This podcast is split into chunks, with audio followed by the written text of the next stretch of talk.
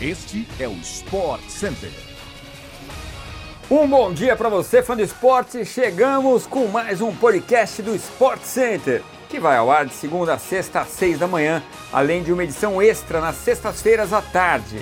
Eu sou o Edu Elias e não se esqueça de seguir nosso programa no seu tocador preferido de podcasts. O Sport Center também chega diariamente na TV, ao vivo pela ESPN e Star Plus. Hoje são quatro edições: 11 da manhã, 4 da tarde, 10 e 11 da noite.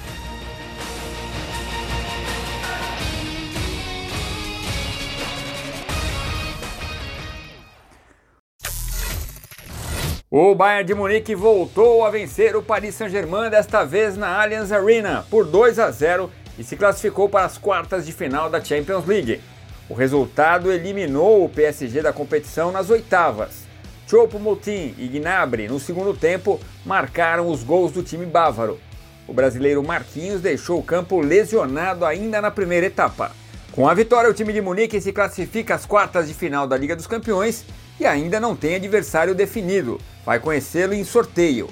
Benfica, Milan e Chelsea já estão garantidos nas quartas, mas os confrontos serão definidos apenas no dia 17 de março, quando as bolinhas decidirão o futuro.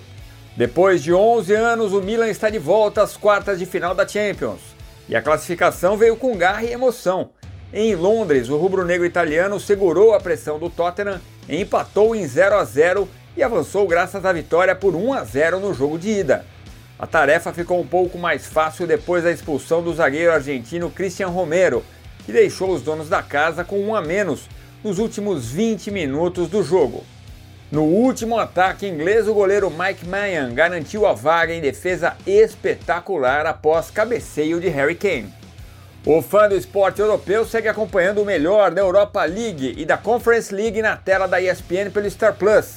A rodada nesta quinta começa às 2h45, 15 para as 3, com a segunda leva de jogos às 5 da tarde. A negociação do Bahia para contar com o atacante Marinho avançou. O tricolor apresentou uma proposta de compra de 8 milhões de reais ao Flamengo, que deu uma resposta positiva. Agora o clube baiano vai iniciar conversas com o atleta para fechar um acordo. Uma definição deve ocorrer nos próximos dias. Rei da América em 2020, quando atuava pelo Santos, Marinho não vem sendo escalado na sua posição de origem no Flamengo e nem sequer foi a campo no clássico do último domingo contra o Vasco. O jovem Matheus Gonçalves furou a fila e vem sendo aproveitado por Vitor Pereira na ponta direita. O Flamengo também segue em busca da contratação de Ângelo dos Santos e não pretende ceder o jogador do ataque até fechar com um reforço para o setor. Já o Bahia é classificado para a segunda fase do Campeonato Baiano, mas em situação delicada na Copa do Nordeste, busca reforçar o elenco instável. Na ponta direita, Vitor Jacaré vem sendo escalado por Renato Paiva, já que Kaique, que pertence ao grupo City e era o titular, oscilou de rendimento.